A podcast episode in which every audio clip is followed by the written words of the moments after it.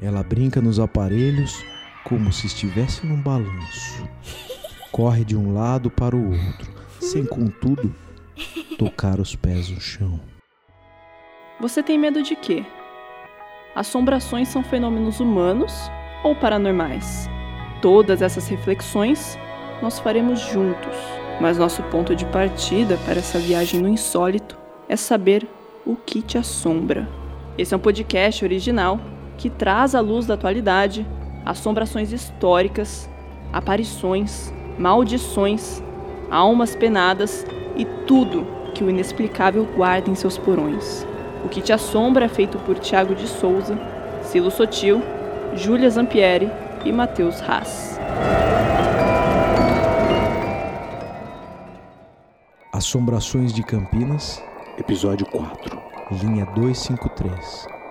O itinerário da menina fantasma.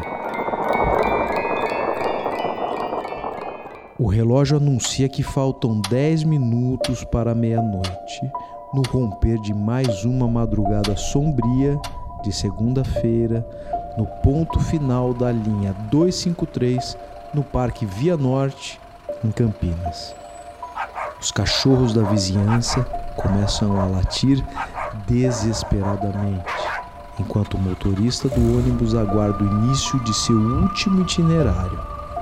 Algo na noite quente lhe faz gelar a alma. Os aparelhos de exercícios para idosos começam a ranger e se movimentarem com a praça vazia.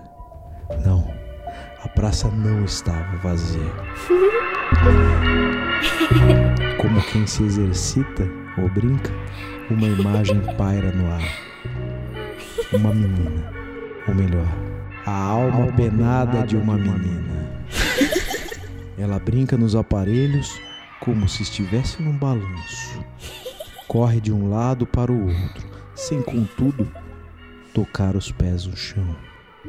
Se aproxima do homem como quem quer brincar, mas o pavor só deixou forças para o motorista rezar um Pai Nosso e sacar seu telefone para registrar o flagrante da aparição da menina fantasma.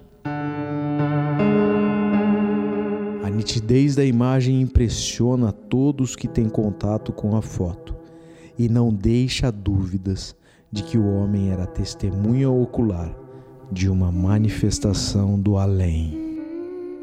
Ali, diante de seus olhos e das lentes da câmera do celular, uma criatura espectral, aparentando entre oito e nove anos, brinca vívida, ou nem tanto.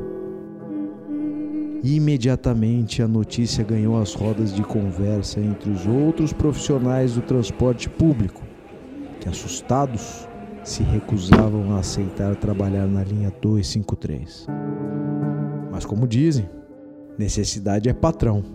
E o medo é superado por motoristas que enfrentam seus temores e aceitam trabalhar na linha da menina fantasma, se habituando aos avistamentos que, com a pontualidade britânica, sempre ocorriam entre as 23 horas e 50 às 0 horas, inaugurando as madrugadas do Parque Via Norte.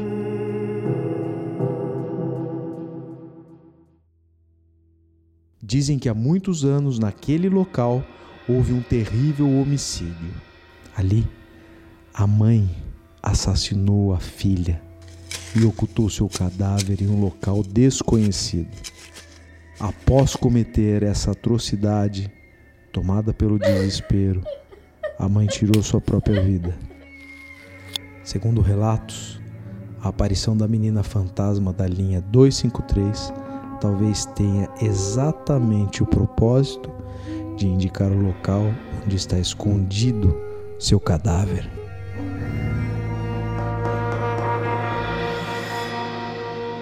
Não raramente, moradores da região relatam que têm contato com o espírito.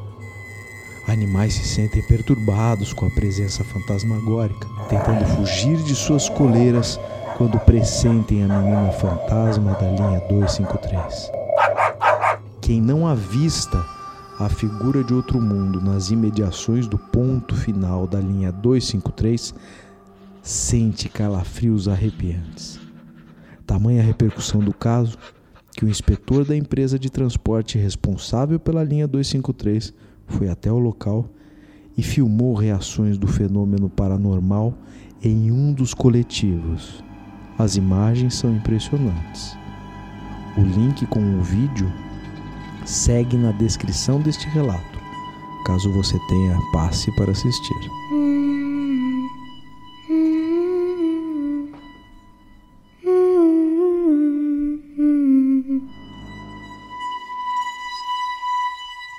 E aí, galera, o que, vocês acharam do, do itinerário da menina fantasma, do ônibus 253? Você achava que era.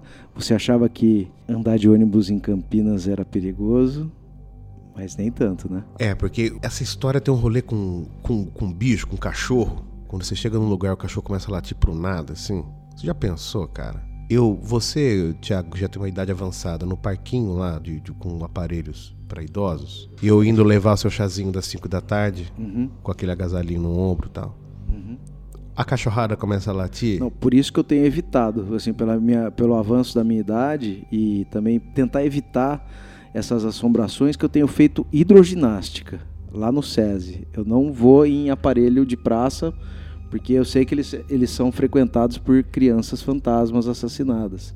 Então eu tento evitar sempre de ir nesses aparelhos. Vou direto para hidroginástica no SESI, que também tem uns, uns velhos lá fantasmas, fica aquela piscinona do cocum. É isso que eu ia falar. Sempre quentinha de xixi. Piscina do cocum. É, piscina do cocum. Ai, meu Deus do céu, cara. Pra ser sincero, eu fiquei bem curiosa. eu Fiquei até com vontade de pegar esse ônibus aí. Eu queria que os nossos ouvintes, né, se eles tiverem algum relato pra contar pra gente, se eles já pegaram essa linha de, de ônibus, conta pra gente se eles já viram a- as figuras fantasmagóricas. Se conhece, agora conhecendo a história, É. podem já até ficar mais atentos com isso. né? E o legal é que é uma história que, poxa, a gente foi atrás dos relatos, em especial do assassinato da criança, porque é um assassinato na. E a gente não pode ignorar isso. É, o, o- o fantasma é, de- é verdadeiro, porque, Uhum, inclusive, você vai assistir no final do no link aqui de, de descrição do, vi, do, do áudio, você vai ver que tem um vídeo lá mesmo. O cara filmou o farol, tem foto da criança fazendo. é, eu acho que é um supino inclinado. Não tem supino inclinado em. em- não tem, de coisa não. De velho tem aquele, só aquele exercício assim que parece que você tá no esqui Isso. e que você fica com a perninha indo pra frente, pra trás e o bracinho mexendo também. e é uma criancinha, cara, e ninguém sabe, na verdade. Essa parada de cachorro também, de ver coisa, é, já é meio. Já é, tem, tem comprovação científica. É real, verdade, ver coisa mesmo. Eu não sei quanto vê, mas vê. Alguma coisa vê. É. Sente o cheiro e a sensorialidade, né? Além da, da história ser horrorosa, né? Fica essa marca, né?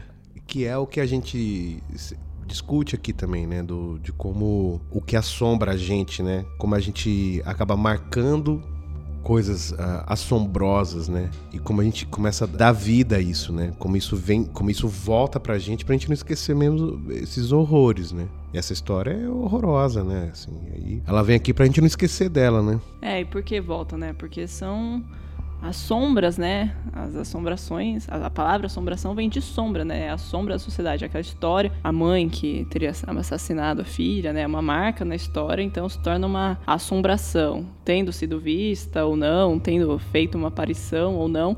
Mas é uma marca que tá aí na sociedade, na nossa história, né? Como todas as que a gente traz aqui, acabam não deixando serem esquecidas. Porque sombra não dá pra apagar, né? É. Não dá pra fugir, né? Só quando apaga a luz mesmo.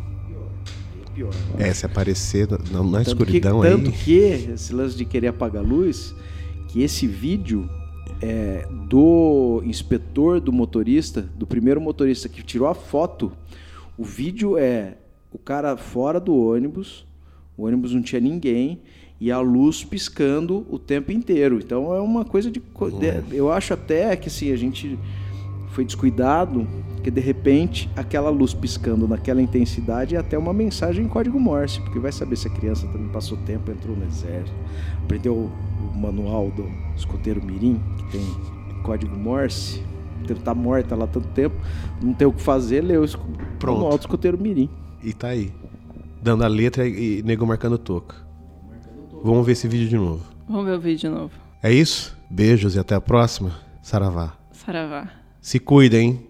E ó, cachorro latindo à toa. Hum, tô fora.